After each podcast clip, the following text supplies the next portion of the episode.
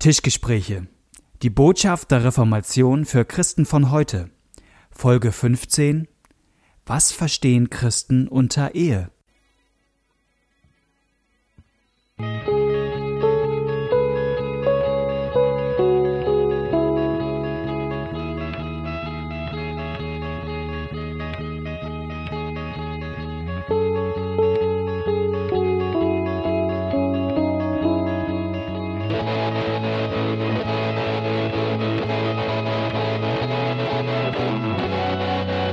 Herzlich willkommen bei einer neuen Folge von den Tischgesprächen. Schön, dass ihr eingeschaltet habt und quasi mit uns hier an einem Tisch sitzt. Mit uns, das sind in dem Fall Knut Nippe, Pastor Neustadt in Holstein, der mir gegenüber sitzt. Mein Name ist Malte Detje, Pastor in Hamburg und wir freuen uns, dass ihr eingeschaltet habt, denn wir bei den Tischgesprächen, wir diskutieren eure Fragen, das, was euch bewegt. Und äh, es gab in den letzten Wochen äh, viele Fragen zu dem Thema Ehe. Was ist eigentlich eine christliche Sicht auf Ehe? Was hatte Luther dazu zu sagen? Und deswegen dachten wir uns, dass wir uns heute mal dafür Zeit nehmen und ein bisschen darüber sprechen, was Luther, was die Bibel so zum Thema Ehe sagt. Genau. Und was, ich gemacht habe, ist, dass ich mir mal eine Lutherschrift rausgesucht habe vom ehelichen Leben. Das ist ja eine alte Schrift, die auch nicht in allem auf unsere Fragen so direkt antwortet, muss man ja klar sagen. Aber es äh, lohnt sich ja immer, also es gibt von C.S. Lewis einen tollen Aufsatz, ähm, warum es sich lohnt, alte Bücher zu lesen. Der ist super. Ja, der ist echt gut. Und der sagt nämlich, jede Zeit hat ihre Brille, durch die sie Dinge beguckt. Und die Brille selber, die deine Sicht der Dinge prägt, die siehst du nicht. Ja, sondern du hast ein Muster, ein Filter, und deswegen ist es cool, sich Bücher von Leuten zu lesen aus anderen Zeiten, die andere Brillen hatten, mhm. weil dann wirst du dir über deine Brille bewusst. Ja, dann, dann fallen dir Sachen auf, bei, bei über Dingen, die du für selbstverständlich gehalten hast und so. Und das ist, ähm, das stimmt tatsächlich. Das macht äh, das Lesen alter Bücher oder alter Texte auch manchmal schwierig, weil man merkt, die denken ja ganz anders als ich. Die denken überhaupt nicht, in, die denken nicht nur was anderes, sondern die denken auch auf andere Art und Weise. Mhm. Und darüber kommt man dann aber ja auch, ähm, hat man auch Erkenntnisse über das eigene äh, Denken so. Genau, und Ehe ähm, ist natürlich ein sehr, sehr weites Thema. Ich war, ähm, du, du hast ja ein paar Sachen aufgeschrieben. Ich, ich habe zwei Sachen aufgeschrieben, wo ich denke, was, ähm, was ist denn unsere Brille? Was sind zurzeit ähm, Filter oder, oder Denkweisen über Ehen, die neu sind, die uns selbstverständlich erscheinen, aber die vielleicht auch total falsch sind? So. Mhm. Und eine Sache denke ich häufig, wenn ich so mit Leuten über Ehe rede, also das ist, dass über Ehe so geredet wird, dass Ehe das ist, was einen vervollkommt oder vervollständigt, ja. ja. Ähm, da habe ich jetzt auch schon mehrere Artikel drüber gelesen, wie dass Menschen sich sozusagen nicht ernst genommen fühlen, wenn sie Single sind, ja, also einmal von außen, aber auch selber sagen, ja, solange ich Single bin, bin ich ja noch gar nicht fertig. Ich weiß noch, wie du mir, als du verheiratet warst und ich äh, noch unverheiratet war, wie, wie du mir da, wie du mir erzählt hast, dass meins eigentlich viel besser ist. Weißt du das noch? Nee, dann kann ich mich nicht Ja, du hast gesagt, Jesus war auch nicht verheiratet und so. Genau. Aber nee, das, also ich, das, das, das, um das einmal ausführlicher zu sagen. Ich habe nämlich selber einen Freund, der total darunter gelitten hat, immer, dass er noch nicht, nicht die, äh, den Partner fürs Leben gefunden hat und das immer als super defizitär sah. Und, ja. und für mich dieser Blick auf Jesus unendlich, äh, ich im Gespräch mit ihm sehr befreiend war. Also weil wir als Christen ja glauben, dass Jesus der perfekte Mensch war. Also es gibt kein vollkommeneres menschliches, menschlicheres Leben als das von Jesus. Und nun stellt man erstmal fest, dass Jesus nicht verheiratet war. Ja. Das heißt, man kann eigentlich als Christ nicht auf den Gedanken kommen, dass man erst dann ein vollständiger Mensch ist, wenn man verheiratet ist. Dass das mich erst zum Menschen überhaupt macht. Das nimmt, glaube ich, auch ganz viel Druck raus. Dass äh, ein guter Christ ist natürlich artig verheiratet, ähm, und, und wenn das nicht ist, dann bin ich unvollständig. Ja, und ich, und ich glaube, so, das ist falsch. Also die Ehe ist was ganz Tolles, da kommen wir nachher noch drauf. Auch dieser Luther-Text, der macht total Lust zur Ehe und lobt die total, geht auch auf Unverheiratete ein und sagt, die müssen sich deswegen nicht schlechter fühlen. Aber das, genau, das ist ein Punkt einmal, wie wir, wie wir als Gemeinde oder auch als Gesellschaft damit umgehen und dann eben auch, was der Rückschluss ist, was, was Ehe ist. Ich erlebe das ja häufig für auch Traugespräche und so, dass Leute denken, Ehe ist jetzt das, was sie vervollständigt, was sie weiter, also Ehe ist ihre Selbstverwirklichung, ja, ähm, oder ihre, ihre Ver Vervollständigung. Ich glaube, was, was mich im Nachdenken oder im Vorbereiten auf diese Folge habe ich angefangen, mich über den Begriff Single aufzuregen. Okay, warum? Ja, ja, weil der, also ich finde den scheiße. Also ich verstehe, dass man den benutzt. Das, um das Wort darfst du übrigens nicht sagen, weil dann, dann äh, verlieren wir unsere Clean Lyric. Okay. Ach so, das gibt's bei ja, iTunes das so. tatsächlich. Aber, aber du sagst Okay, ruhig weiter. also das Wort finde ich ganz schlecht. der FS, FSK 18 Podcast.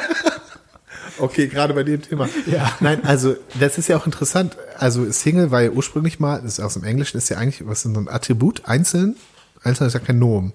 Mhm. Ähm, sondern du sagst, äh, alle machen das und ein Einzelner machte das. Ein, eine einzelne Person, ja, so ein Attribut. Und dann hat man angefangen, eigentlich, glaube ich, für, bei Schallplatten gab's Alben und dann gab's Singles. Das war so die Auskopplung. Ähm, Nur das Lied, wobei das ja auch nicht stimmte. Es war ja mal auf der Rückseite, gab's ja noch die B-Seite. Manchmal immer nur deswegen. Und jetzt fängt man an, das auf Menschen zu beziehen und sagt damit, wenn jemand sozusagen keinen Partner hat, dass er so einzeln ist, ohne Album. Weißt du, weißt du, was Single auf Griechisch heißt? Nee. Idiot. Der, der Idiot in, in Griechisch, im Griechischen, der Idiot war der, der für sich lebte. Der nicht, da ging es nicht um, ähm, also ich, das jetzt nur von der Wortübertragung. Das, das bezeichnete nicht einen Unverheirateten, sondern es bezeichnete einen singulären Menschen, der nicht Teil der Gemeinschaft war und keinen Bock auf die Gemeinschaft hatte, der sich zurückzog. Das ist, das ist ein Single, das ist ein, ein Idiot. Und nun, nun würde ich sagen, das ist eine Geisteshaltung. Das ist keine Frage darüber, ob du einen Partner hast oder nicht.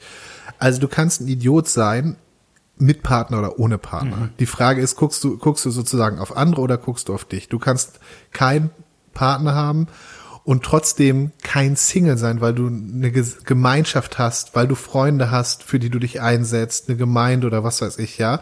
Also, und so zu tun, als würde es an dem Partner hängen, wie du drauf bist. Das ist eine, ist eine Einstellungssache. Und, und du kannst in der, du kannst in der, in der Ehe sein und kannst dieses, diese Idioten-Einstellung haben, wo du dann deinen Ehepartner nur als ähm, Erfüllungsgehilfen, als Vervollständigung deiner selbst siehst.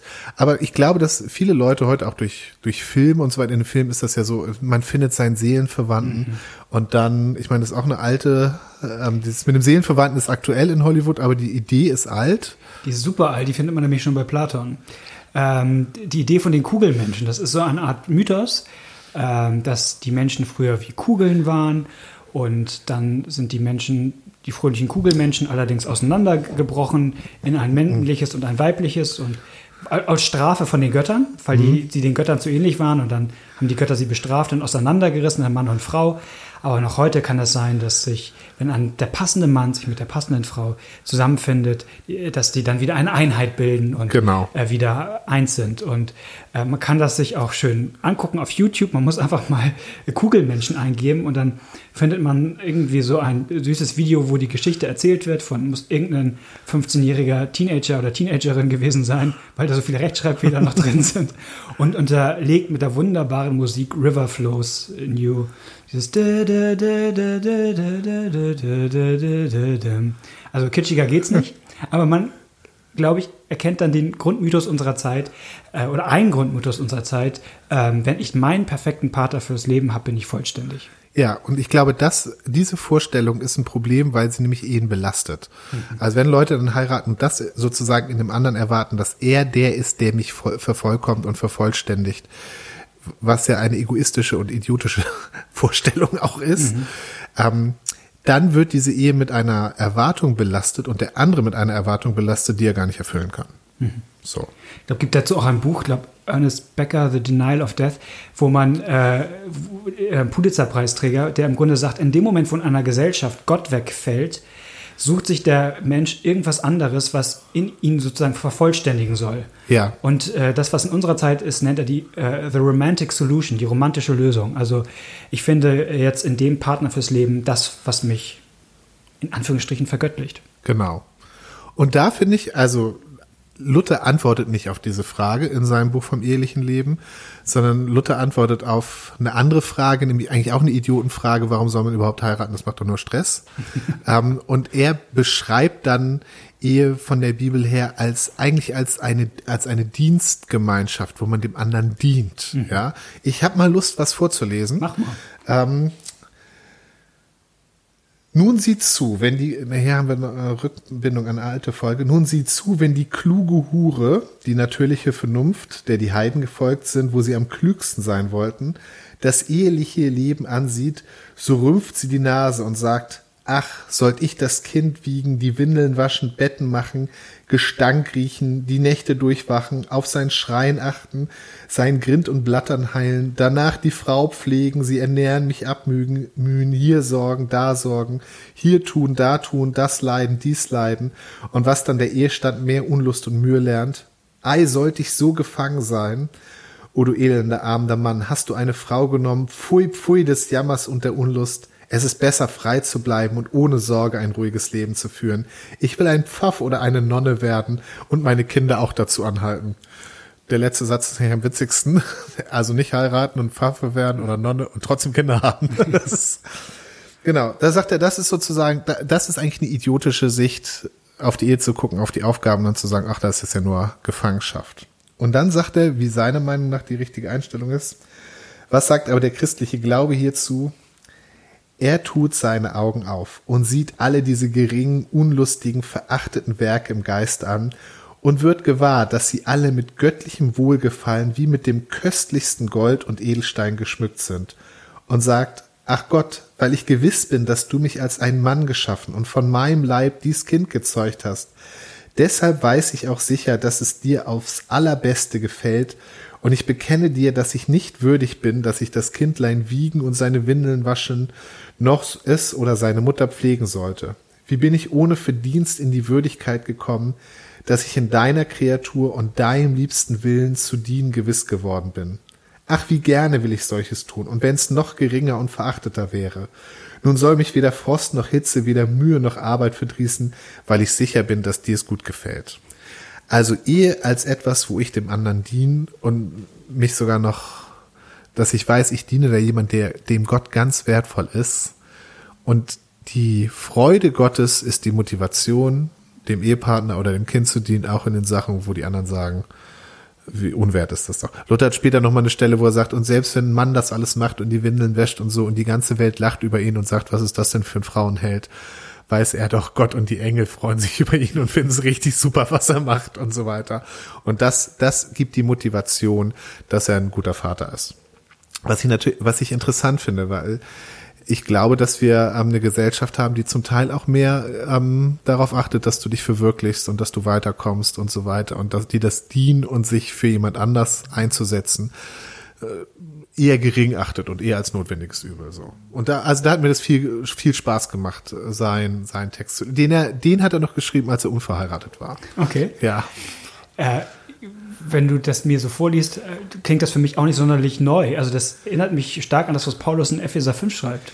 Äh, das ist ja, sind ja so die Verse ähm, über, über Ehe in den Paulusbriefen. Und da ähm, redet Paulus ja auch über, über den gegenseitigen Dienst, der auch, auch verschieden ist bei mhm. den beiden Geschlechtern. Das ist ja schon so. Ähm, manchmal hört man ja in christlichen Kreisen so, ah, das ist ja blöd, dass der Mann das Haupt der Frau sein soll. Und das ist, will man heute nicht so. Ähm, ich habe mal sogar von einem Propheten gehört, der meinte, Gott hätte ihm eine Vision eingegeben, dass man den Vers heutzutage anders übersetzen muss. Äh, aha. Auf jeden Fall, was ich total cool finde, ist, wie, wie äh, Paulus dann das Haupt sein, in Anführungsstrichen, des Mannes beschreibt, nämlich als einer, der sich hingibt für seine Frau, ja.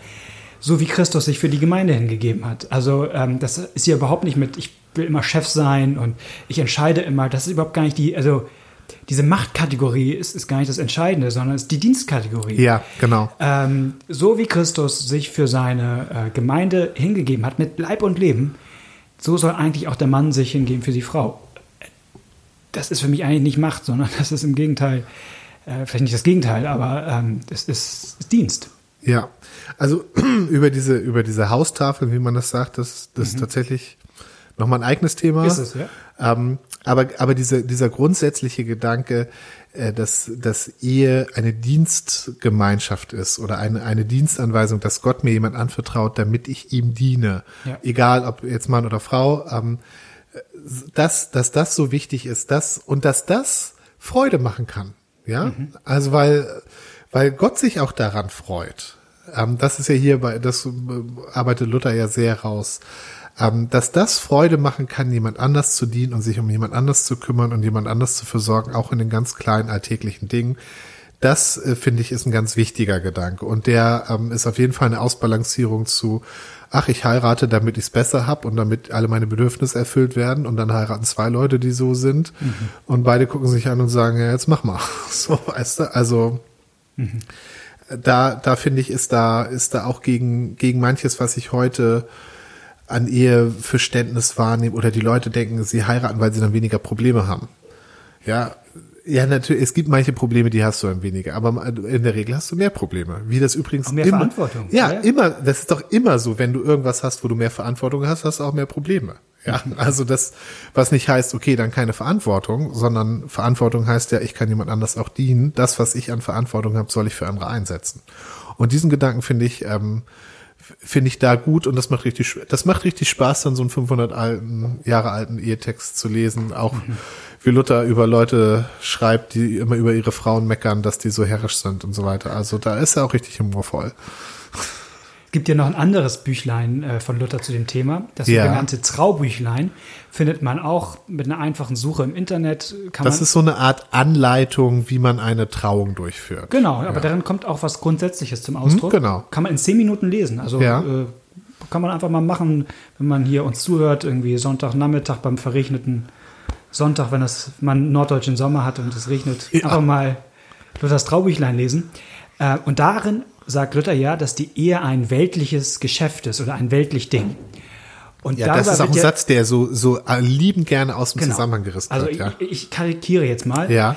Wenn Luther sagt, die Ehe ist ein weltliches Ding, dann heißt es doch, die Ehe ist Gott völlig egal. Also das ist ja. eine Sache dieser Welt. Das hat mit Christsein oder nicht Christsein gar nichts zu tun.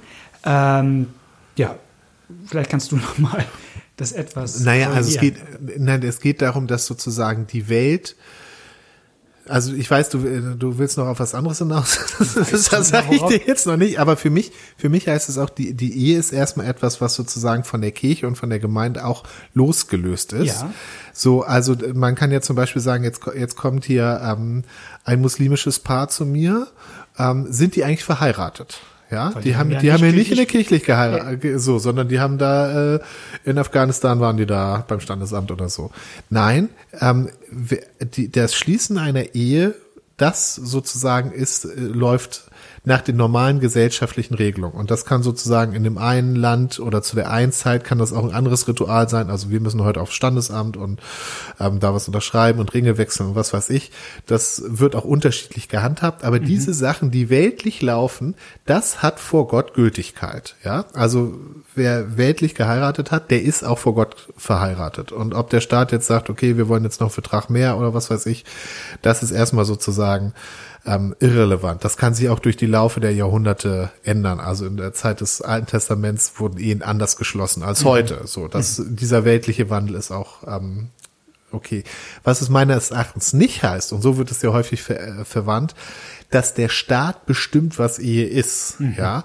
Und das ist was völlig anderes. Nee, was, was Ehe ist, das hat Luther aus der Bibel.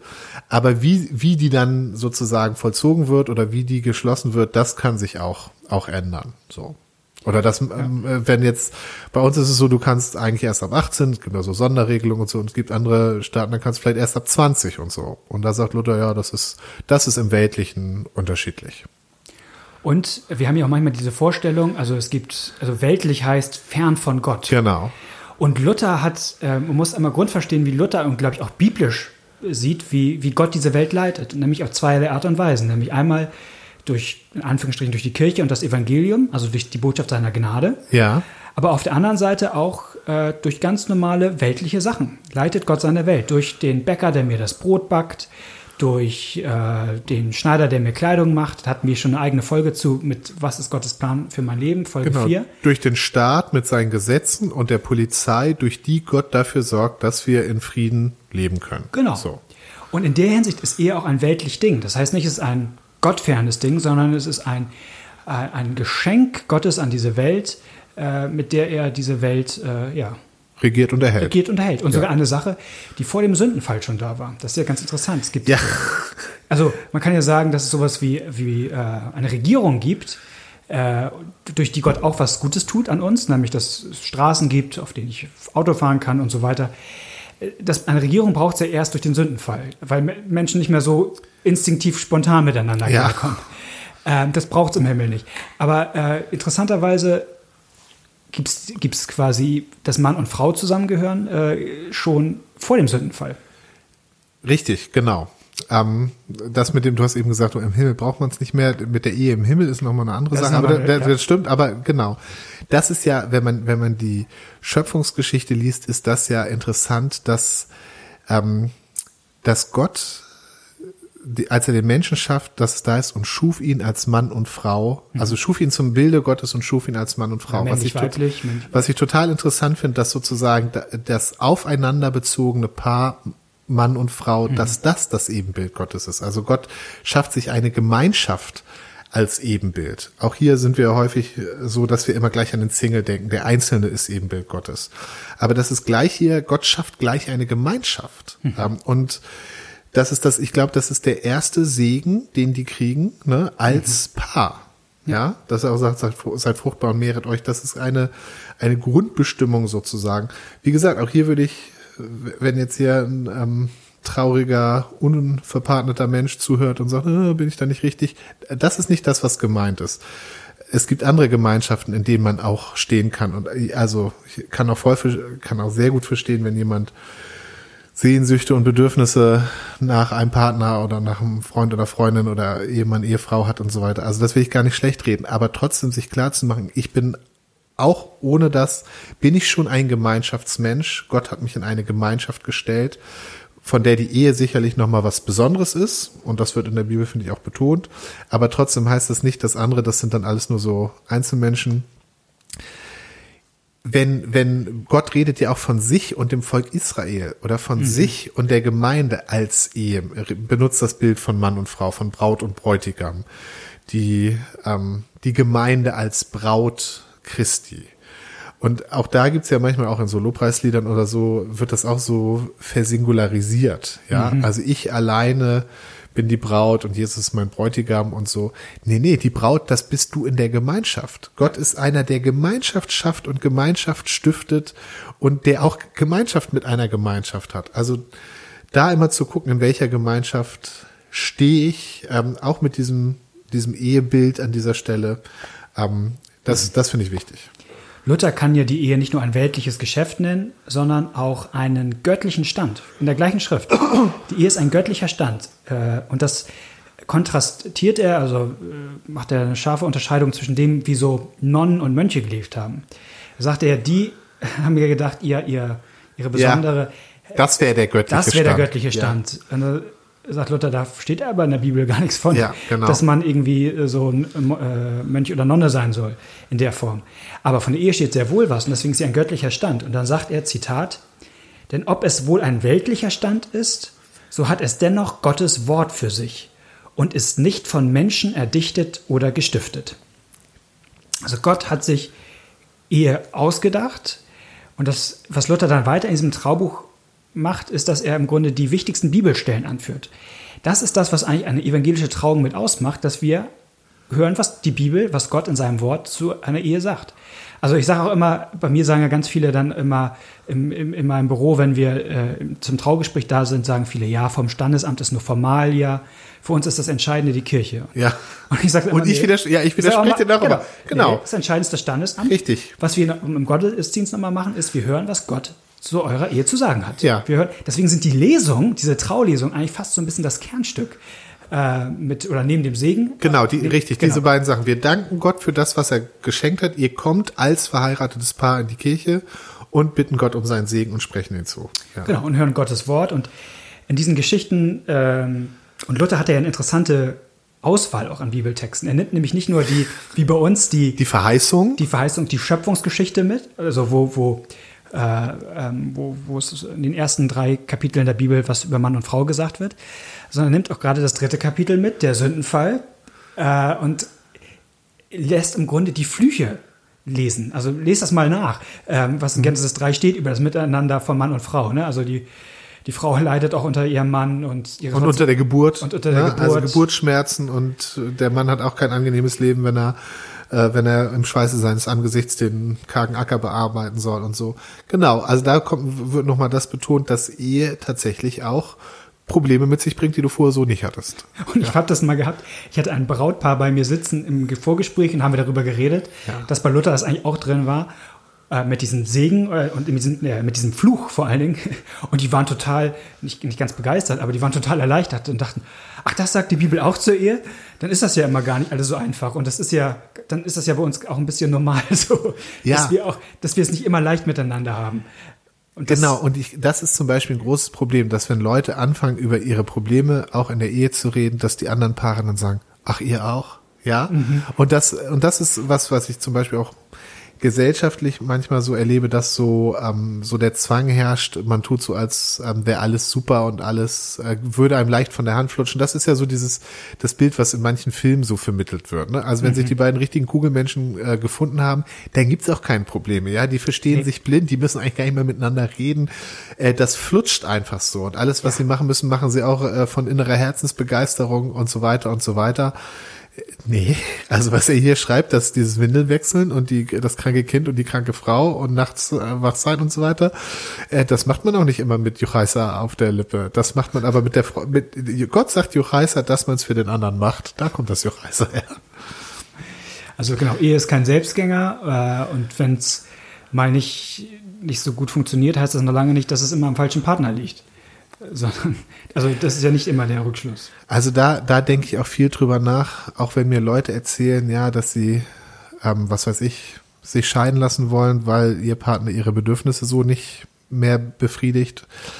Da denke ich ja, wenn, wenn jetzt der Partner, wenn er jetzt einen Unfall hätte, mhm. ja, und ähm, einen schweren Unfall, dass er nicht mehr reden kann, kann er die Bedürfnisse auch nicht mehr, also ist die Kommunikation ja auch gestört.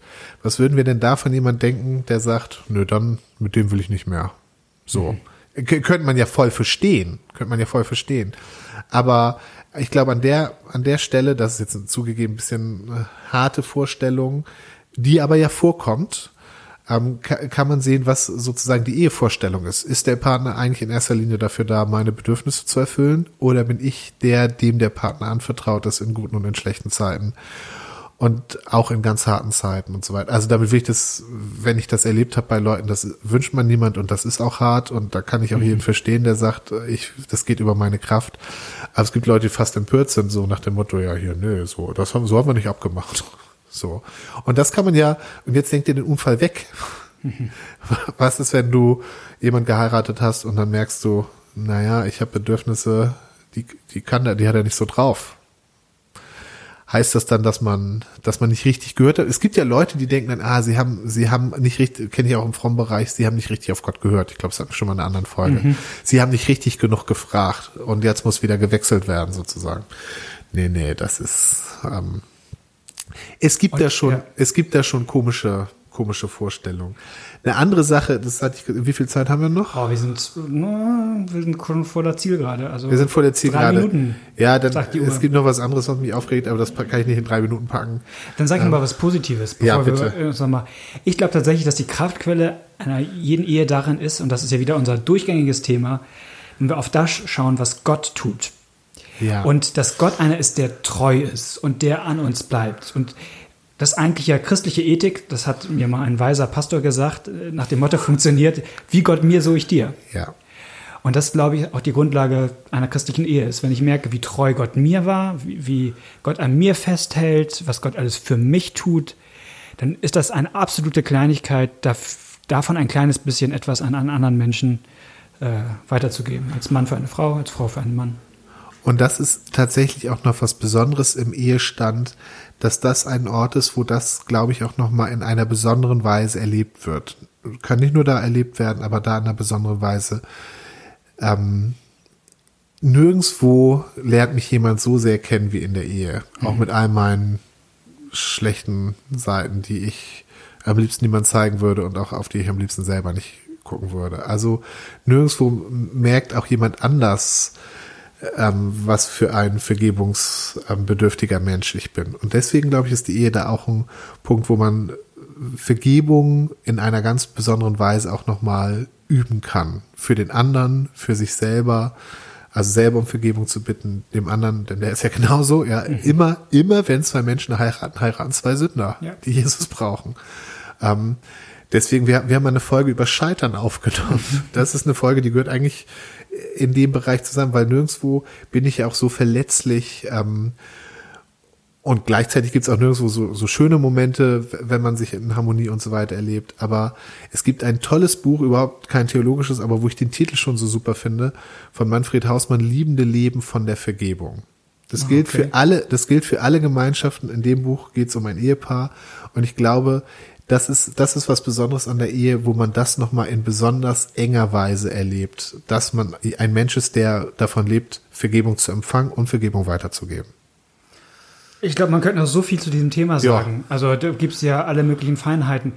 Ähm, wir belassen es heute einfach mal dabei und hoffen, es hat euch irgendwie ein bisschen weitergeholfen. Vielleicht die eine oder andere Anregung war dabei. Lasst uns das auf jeden Fall wissen. Auf den Kanälen, wie ihr uns auch immer erreicht. Über Twitter, YouTube, ja, Facebook, Genau. YouTube sind Nein, wir. ich habe mich schon versprochen. Ich wollte gerade sagen, was hast du geplant? Wo ist die Kamera? YouTube, ne, also Facebook, Twitter, ähm, E-Mail. E-Mail Tischgespräche und ähm, unser, unsere Homepage. Ja, man kann uns gut erreichen. Wir freuen uns, von euch zu hören. In dem Sinne, wir wünschen euch zwei schöne Wochen und dann sehen wir uns wieder nicht, sehen uns wieder nicht. Du hast ja doch eine Kamera hier. Wo ist? Ich will nicht auf YouTube. Dann hören wir uns Jetzt bin ich wieder. rasiert. Alles klar. Macht's gut. Bis denn. Tschüss. Tschüss.